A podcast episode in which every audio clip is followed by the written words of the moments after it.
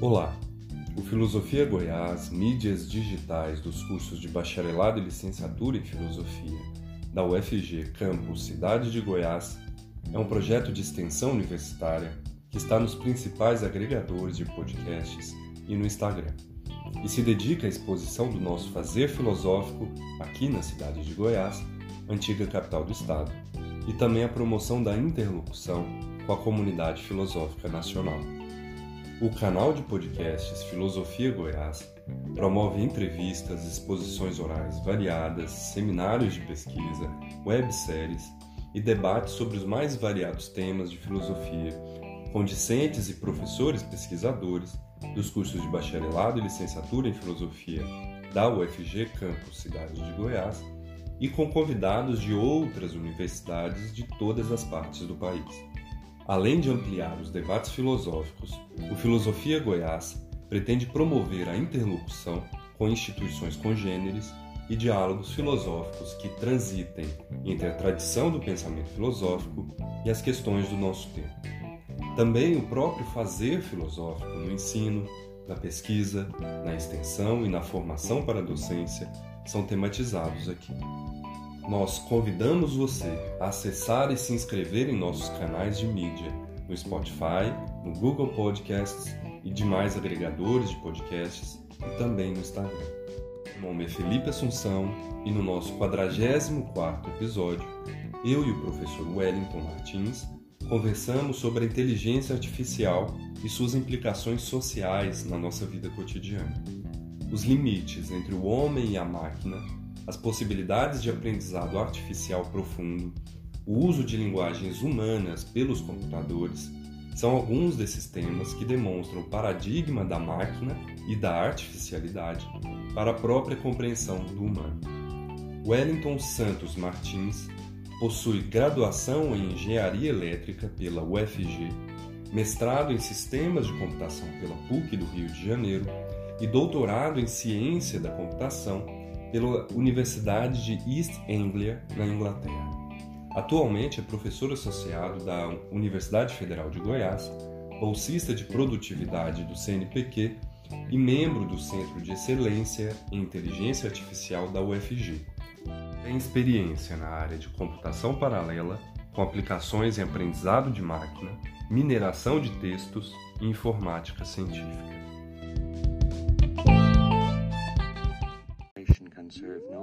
I won't argue with you anymore. Open the doors. Al?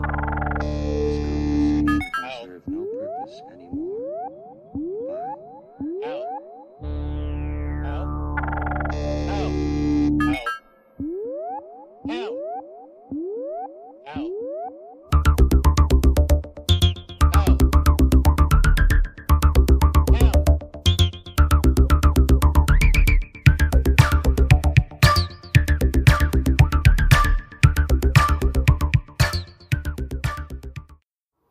Olá a todos, olá professor Wellington, é uma honra ter você aqui no nosso podcast, é, podcast Filosofia Goiás, que sempre é, teve como objetivo receber professores e pensadores de todas as outras áreas do conhecimento, tentando estabelecer um diálogo entre a filosofia e as diversas outras é, formas de saber. Né? E é nesse sentido que a gente fica muito contente é, com, com o fato de você ter aceito o nosso, o nosso convite de poder te entrevistar e, sobretudo, porque você também tem na sua trajetória acadêmica né, uma pequena ligação com a filosofia também. Né?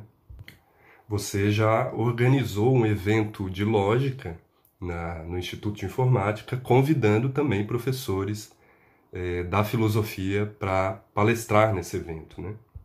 Além de promover e organizar vários outros eventos, né? É, por exemplo, o evento sobre o Alan Turing, né? um autor que é, de alguma forma, também estudado pela, pela filosofia da matemática, pela lógica né? e pela filosofia. Dito isso, professor, eu parto então para a minha primeira pergunta nesse nosso bate-papo, que é sobre a inteligência artificial. Né? É, a inteligência enquanto capacidade de aquisição de um conhecimento ele é um tema tradicional e muito importante para a filosofia. seja na, na epistemologia ou mesmo na filosofia da mente. Porém, quando a gente pensa na possibilidade de uma inteligência não humana, e pior ainda, uma inteligência artificial, portanto, uma, uma espécie de mente sem corpo, computadorizada, é, o problema parece se tornar ainda mais complexo. É, como que a gente pode, então, compreender essa mente artificializada, professor? É, afinal, o nosso referencial máximo de mente, de inteligência, é sempre o humano. Então, o que, que nós podemos compreender aqui como inteligência de máquina? Que tipo de inteligência é essa? E, em segundo lugar, eu quero perguntar é, para você se essa máquina possui de fato inteligência, como que ela pode aprender algo e aprender autonomamente. Quer dizer, o processo de aprendizado dessa inteligência artificial, dessa máquina, não acabaria se esbarrando numa mera imitação é, programada da própria mente humana, uma imitação da mente humana, é, ou para dizer de outra forma, e finalizar minha pergunta, né? A máquina pode de fato pensar livremente?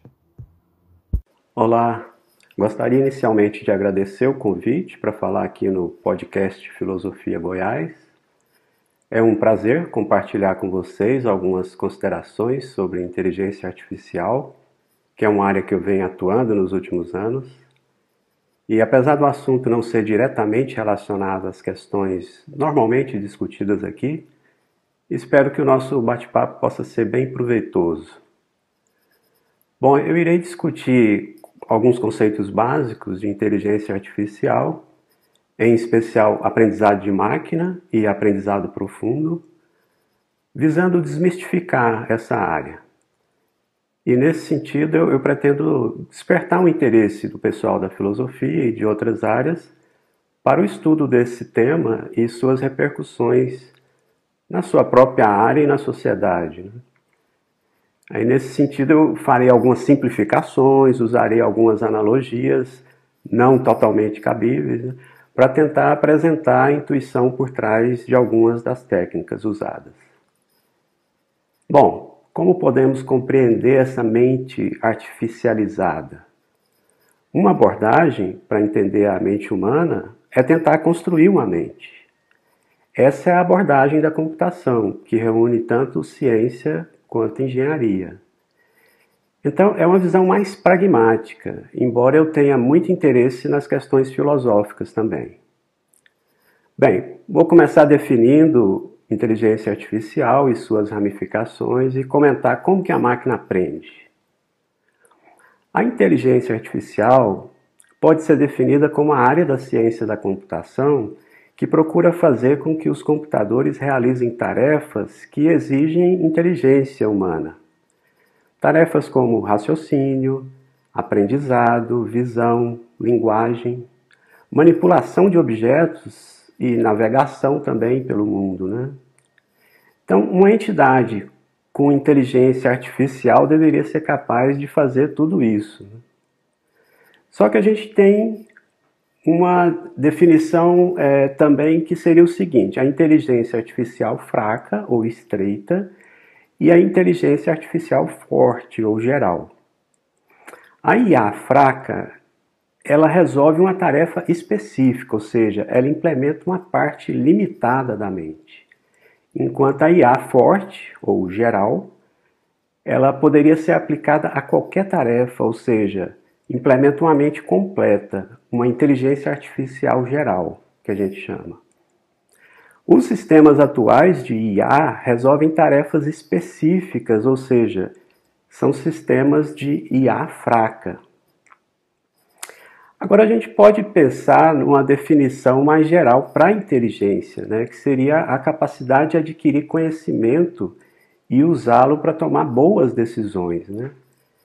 Essa definição ela é interessante porque ela é não antropocêntrica. Então a gente pode nos permitir pensar também em outras formas de inteligência, como a inteligência de alguns animais, como golfinhos, né?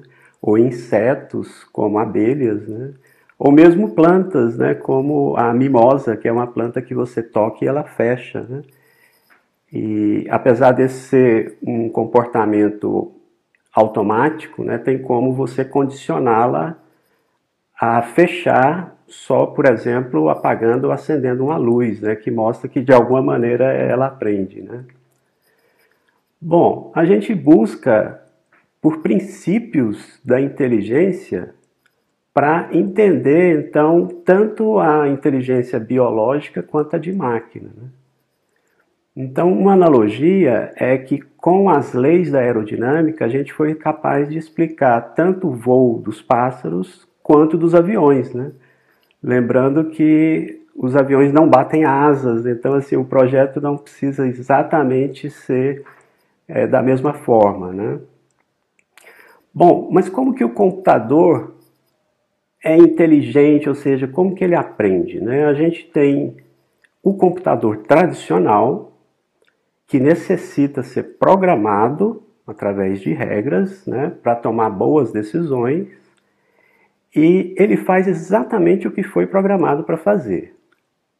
Esse corresponde a um processo dedutivo. Né? Agora, a gente tem também o computador com a inteligência artificial. E nesse caso, ele requer uma fase de treinamento com exemplos, para que ele se autoprograme ou aprenda, criando as suas próprias regras. É, então faz o, o, que o seu programa resultante indica, né, e não o que o programador pediu para ele fazer. Né?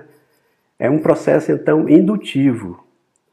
Um exemplo, talvez para ficar mais claro aí, é o seguinte: imagina que a tarefa é você precisar classificar mensagens que são indevidas ou não, a gente chama de spam, né? Com o computador tradicional, você vai fazer um programa, que é um procedimento, um conjunto de regras, né? E essas regras podem conter, por exemplo, é, o seu conhecimento do que, que é uma mensagem devida. Então, se tiver a palavra, por exemplo, comprar, ou se tiver a palavra oferta, né? Você pode criar regras para que, nesse caso, uma mensagem seja entendida como uma mensagem desejada, ou um spam. Né? Então, no computador tradicional, a gente teria que antever todas essas regras. Já no computador com inteligência artificial, a gente teria que alimentá-lo com exemplos de mensagens que contêm spam e outras que não são spam, né? e criar um programa para que procure por padrões nessas mensagens, padrões esses que vão ser utilizados para criar, criar as próprias regras da máquina, né? Então a máquina dessa maneira, ela vai criar regras que dependem dos dados que você alimenta. Ou seja, as regras não são pré-determinadas. Né?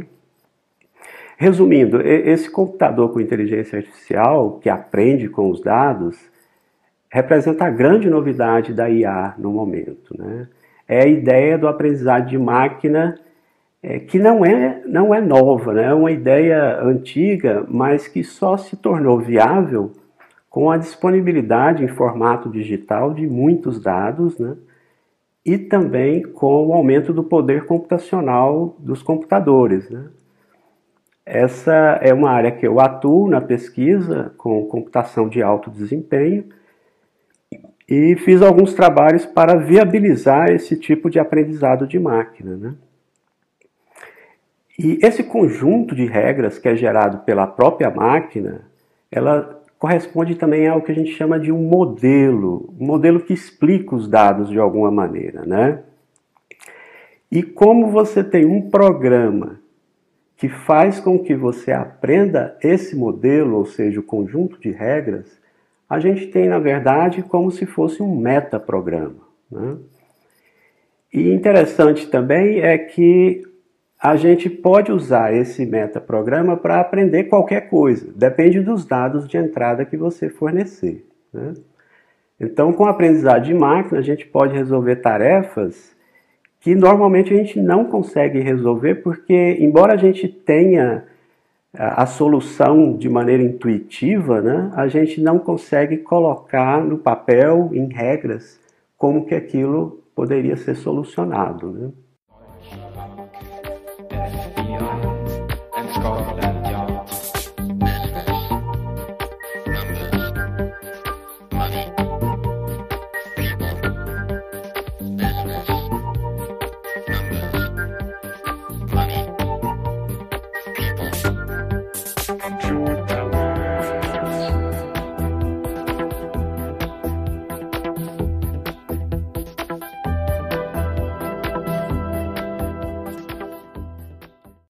Que interessante a sua resposta, professor. Agradeço bastante, né?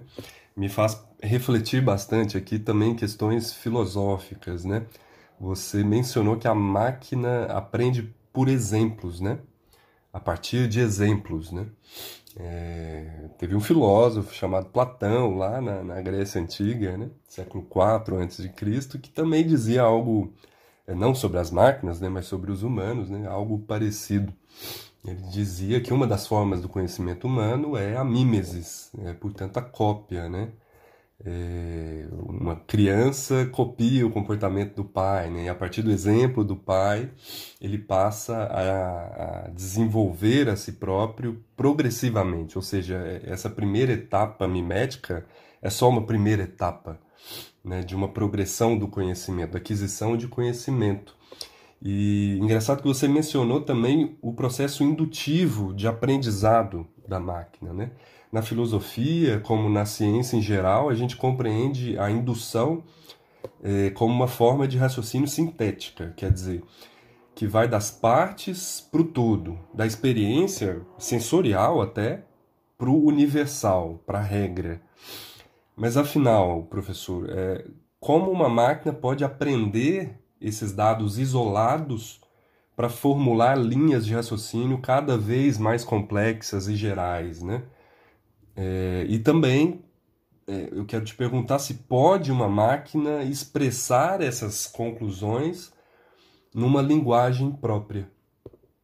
Bem, como que a máquina pode formular linhas de raciocínio, né? E numa linguagem própria? Bom, os avanços recentes da inteligência artificial foram mais na área de percepção, ou seja, dos sentidos, e não tanto na área de raciocínio. Então, eu vou comentar o que é chamado de aprendizado de máquina profundo, porque ele tem uma possibilidade que a gente vai ver que permite a máquina trabalhar de maneira em etapas, né? E, e dessa maneira conseguir aprender coisas mais complicadas. Então a máquina vai já estar conseguindo ver, ouvir e falar, né? Eu vou discutir também algumas dificuldades e limitações dessa frente de investigação. Bom, esse aprendizado profundo é um tipo de aprendizado de máquina que processa dados em etapas, de maneira sucessiva, e ele vai aumentando o nível de abstração de cada etapa. Então você recebe exemplos, partir dos exemplos, você cria regras iniciais, e a partir dessas regras iniciais, você passa para uma outra etapa onde você vai cada vez criando regras que resumem as anteriores, vamos dizer assim, né? Essa abordagem ela é muito boa para tarefas sensoriais de percepção, porque ela, ela, captura a natureza composicional de estímulos naturais, como visão, fala, linguagem, né? onde a gente tem sinais simples que se combinam para formar sinais mais complexos. Por exemplo, se você pegar uma imagem, ela é formada por pixels, são os pontos, né? E esses pixels, eles formam bordas, e as bordas formam partes ou geometrias e a partir dessas geometrias você forma objetos, né? Então essa seria a sucessão de aprendizado em camadas que você faria no caso de imagens, né?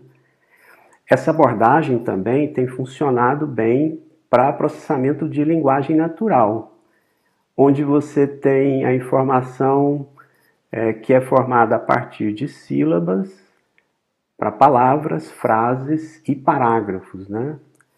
E é bem importante a gente saber processar né, a linguagem, porque é a base que a gente usa para construir e expressar pensamentos. Né?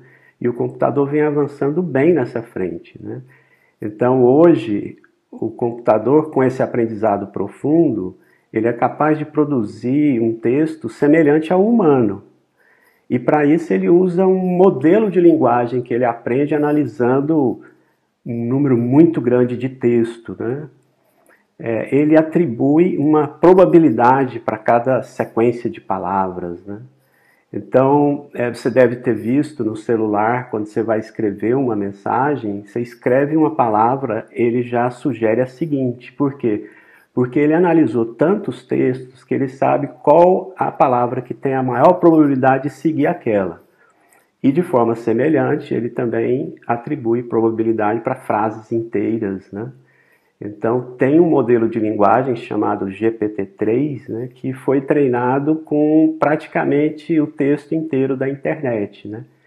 Então, ele consegue imitar bastante a, a linguagem humana, né, a ponto de fazer um resumo de um texto, ou mesmo fazer uma tradução, é, e até criar um texto a partir de um estilo de um determinado escritor. Né? Agora, esse tipo de aprendizado profundo, ele requer muitos ajustes para que o aprendizado aconteça, né? Então, é, que a gente chama de hiperparâmetros. Né? Além disso, ele precisa de muitos dados, tá? Então, muito texto nesse caso. E outra coisa, eles precisam de ser treinados é, de uma maneira é, otimizada, né, que requer um poder de processamento muito grande. Tá? Bom, esses modelos que são gerados dessa forma, eles são muito grandes e complexos, né, porque imagina, você tem cada vez mais dados em formato digital, que a gente chama de Big Data, e esses dados são processados né, por supercomputadores, né, e o resultado disso é que a gente tem conseguido criar modelos que têm sido aprimorados a cada estágio, né? Então, é possível criar modelos hoje tão grandes quanto necessário. E eles correlacionam milhares de variáveis, tá? E resultam em, em alto poder de acurácia. É, então, por exemplo, hoje é possível já analisar imagens é, médicas, né? e dar um diagnóstico tão bom quanto de um médico especialista. Né? É, por quê? Porque a, a, máquina vai vendo tanto aqueles casos que ela acaba tendo uma alta acurácia para dar o diagnóstico. Né? É, agora o seguinte, como a máquina aprende correlacionando muitas variáveis ou, ou muitas partes né, da informação, né, é bem difícil para o ser humano entender como que a máquina, na verdade, aprendeu. Né? Existem algumas técnicas para você derivar desse modelo um modelo menor, que seja mais interpretável, né? Mas isso ainda é fruto de pesquisa. Né? É, um exemplo recente de uma solução de um problema interessante com essa abordagem, com muitos dados né, e usando aprendizado profundo, foi resolver o problema chamado de dobramento de proteínas. A proteína ela é formada por uma cadeia de aminoácidos e essa cadeia de aminoácidos ela vai adquirindo uma forma tridimensional à medida que ela é construída. Né? E o problema é, eu dou uma sequência de aminoácidos e você descobre qual a estrutura tridimensional. A gente está há mais de 50 anos tentando resolver esse problema né, de maneira tradicional e os resultados não são muito bons. E com a abordagem de aprendizado profundo, a gente tem praticamente a solução do ponto de vista prático, né? Que a acurácia já está maior do que 90%, tá? É, e isso é fantástico, porque esse é um conhecimento fundamental para a área de saúde, em especial para desenvolvimento de novos medicamentos. Né? As próprias vacinas que a gente está vendo chegar aí, né, da Covid, né, elas se valeram desse tipo de conhecimento. Né? Então eu acho um resultado fantástico e muito mais importante do que, por exemplo, vencer um humano no jogo de xadrez. né? ou no jogo Go, que é um jogo de estratégia chinês. Né? Agora, existem limitações para esse aprendizado de máquina que é importante a gente ter em mente. Né? Todo algoritmo de aprendizado, profundo ou não, né, ele precisa representar o modelo, ou seja, as regras, né, avaliar esse modelo, que é o conjunto de regras, e também otimizar esse modelo para que a acurácia seja cada vez maior. Né? A parte de avaliação do modelo ela é crítica porque ela exige que você determine uma função objetivo que deve refletir exatamente aquilo que você quer que a máquina aprenda. Né? Outra coisa importante nesse processo é a escolha dos dados, né? os exemplos que a máquina vai utilizar para aprender. Né? E também o fato da máquina nesse processo gerar modelos cada vez maiores e mais complexos, dificulta bastante o entendimento do que foi aprendido, como eu disse, né? porque não são simples equações, né? são é, milhares de variáveis correlacionadas. Aqui tem um, um, caso interessante de pesquisadores que usaram essa abordagem né, da, do aprendizado profundo, né, para discernir entre imagens de lobo e de cachorro. Né? Então, depois de da máquina analisar várias imagens de lobo e cachorro, ela conseguiu com alta acurácia, dada uma nova imagem, dizer se era lobo ou cachorro. Entretanto, os pesquisadores resolveram investigar um pouco mais quais as partes da imagem que a máquina prestou atenção para criar um modelo e decidir entre um animal e outro. E eles viram que nesse caso, né, é, a máquina estava verificando o que, que tem no fundo da imagem. E quando tinha neve, quase sempre era de lobo. Quando tinha grama, quase sempre era cachorro. Então, ao invés da máquina aprender a diferenciar o lobo do cachorro, ela na verdade aprendeu a diferenciar o que estava atrás da imagem dos animais. Né? Então, uma situação bastante peculiar. Né?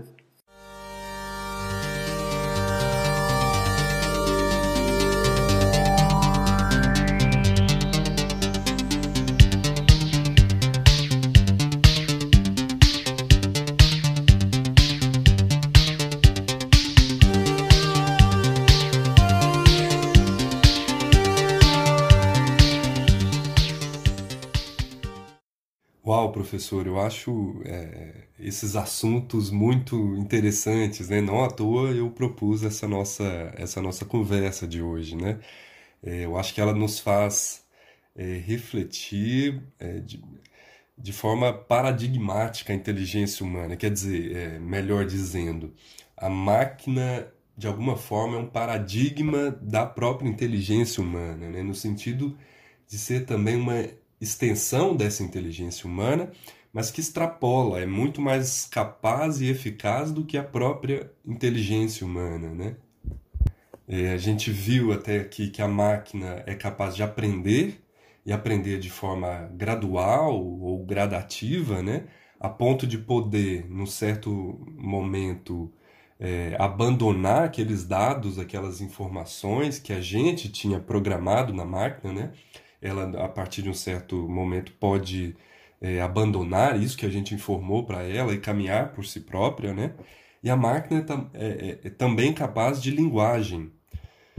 E tudo isso me faz é, pensar também, professor, na, nas implicações sociais dessa tecnologia, né? especificamente da inteligência artificial, né? Esse tipo de tecnologia ela está inserida totalmente no nosso cotidiano, ainda que muitos é, sequer saibam disso. É, aliás, há um documentário, provavelmente você conhece, né, é, chamado Dilema das Redes, que aborda muitos pontos negativos dessa nossa interação com o mundo virtual, sobretudo em relação aos algoritmos que determinam o que a gente vai ver ou não ver é, nos nossos celulares e computadores. Claro que há também muitos pontos positivos dessa tecnologia, Mas eu gostaria de saber, professor, como que você enxerga essa relação do homem com a máquina.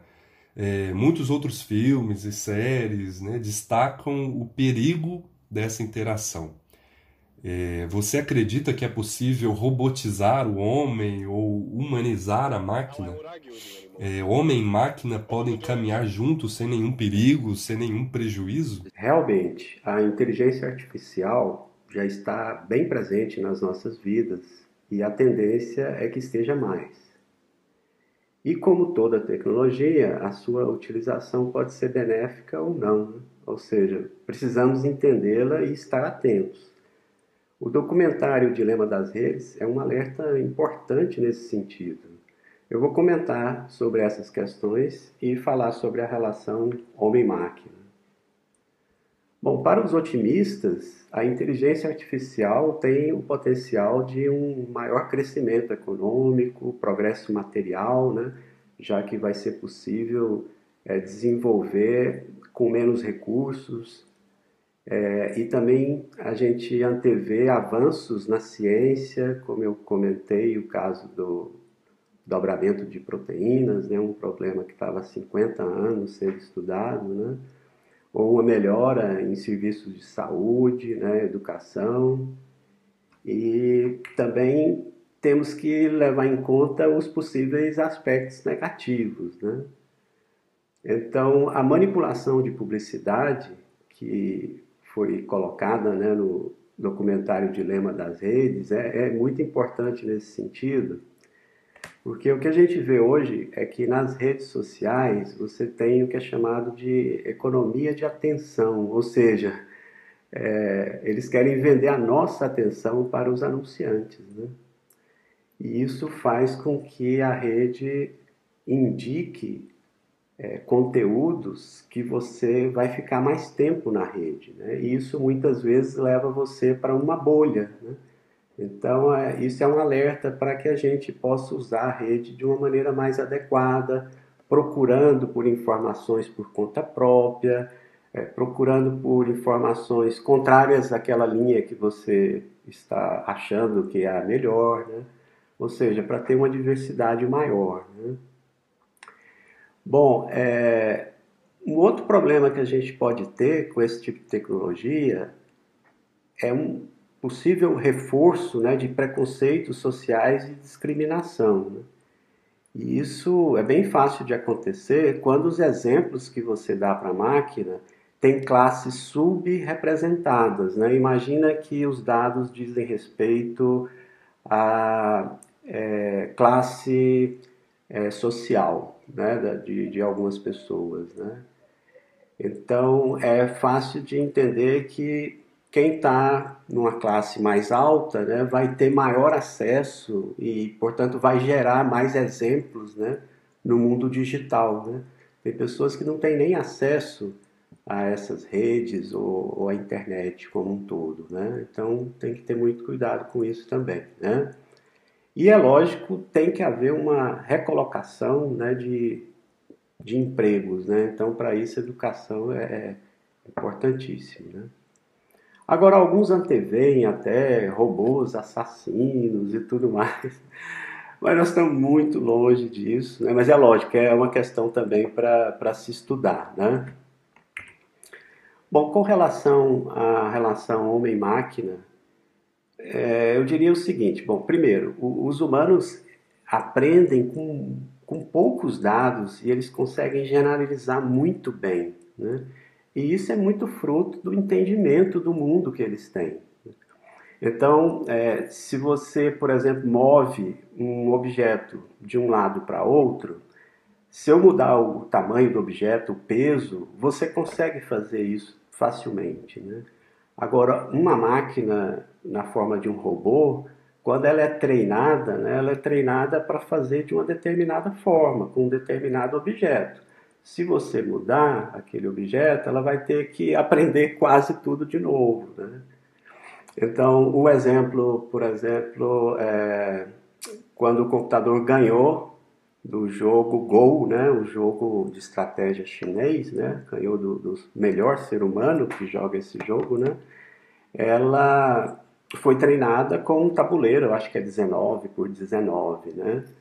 Se você agora passar esse tabuleiro para 20 por 20, ela vai ter muita dificuldade de jogar, né? E o humano certamente vai rapidamente se adaptar, né? Agora, por outro lado, os humanos são mais instáveis nas suas decisões e a máquina não, né? Então, um, um médico que está analisando exames de manhã, ele pode estar tá descansado, né? Então, ele analisa com todo cuidado. No final da tarde, ele já pode estar tá cansado, está com algum problema, e aí o diagnóstico seria diferente, né? Então, o que eu acho é que uma parceria entre homem e máquina seria bastante interessante, porque vai permitir uma amplificação da inteligência humana mesmo, né? É, a gente vê isso, por exemplo, já em jogo de xadrez. Tem uma competição que é chamada xadrez centauro. Então é metade homem, metade computador, né? Então você joga com a máquina do lado. E essa estratégia tem sido vitoriosa, né? Quando jogando contra máquinas poderosas, né? E contra também é, grandes jogadores, né? Então essa parceria ela parece que é uma boa, né? E lembrando que os sistemas de inteligência artificial, a, a ideia, né, em grande parte, é que eles sejam auxiliares na tomada de decisão do ser humano. Então, é, por exemplo, o radiologista, é, o médico está analisando as imagens, né? Ele vai ter do lado dele, possivelmente, uma ferramenta que vai ajudar ele a errar menos os casos mais simples, né? Porque ele pode não estar num bom dia, né? E ele vai poder, ao mesmo tempo, dedicar mais tempo aos casos difíceis, né? Com essa parceria com a máquina, né? Então, no fundo, eu acho que a questão pode ser que não seja homem versus máquina, mas sim homem com máquina versus homem sem máquina, né? E como a música do Kraftwerk conseguiu já antever, né, a gente está caminhando para um híbrido homem-máquina abastecido né, por uma usina elétrica, a Kraftwerk. Né? Bom, minhas considerações finais são que é, a máquina ela aprende encontrando padrões, né, repetições, né, e a partir daí ela cria regras, né, e isso tudo a partir de exemplos no processo de treinamento, né, e isso é feito quando a gente não consegue programar o computador com regras claras, né, quando eu não sei resolver o problema, eu peço a ajuda da máquina, né, eu dou exemplos para ela e ela cria o programa que de outra forma eu não conseguiria, né. Essa é a estratégia que está sendo muito usada. Né? Só que veja bem, você está criando novos programas a partir da máquina. E aí, por exemplo, todo o sistema de desenvolvimento de software hoje ele vai ter que ser repensado, né? E principalmente você debugar, né, procurar erros num, num software que é feito da maneira tradicional já é difícil. Imagina debugar um software feito pela máquina que, como eu disse, correlaciona milhares de variáveis. Né? Então a gente tem que avançar muito nesse sentido. Né? Também é fundamental a gente ter esse entendimento claro daquela função objetivo, né, para avaliar o modelo que está sendo gerado. Tá? E também importantíssimo a gente usar os dados corretos, né, para que a máquina não tenha um, um resultado tendencioso, né? E buscar também uma interpretabilidade maior do modelo, já que o modelo geralmente é muito complicado. Né? Resumindo, pessoal, é muito necessário a ajuda de pensadores de outras áreas para que a gente consiga antever mal, mal usos dessa tecnologia, né? que a gente possa sugerir limites legais de uso, enfim, termos uma inteligência artificial mais segura e a serviço da sociedade. Né? Bom, professor, é, a gente chega ao final da nossa entrevista, né? Eu agradeço novamente pela sua participação. Como eu disse, como você também é, considerou, é muito relevante, muito importante e enriquecedor, né? essa, essa interação entre as áreas do conhecimento, essa interdisciplinaridade, né? Acho que só tem a, a, a somar para ambas as áreas, né? Mas enfim, muito, muito obrigado, professor. Foi uma honra ter você aqui conosco. Um grande abraço. Obrigado. Gostaria de agradecer a oportunidade de falar no podcast Filosofia Goiás quem quiser entrar em contato é só enviar e-mail para wsmartins.ufg.br. Abraços!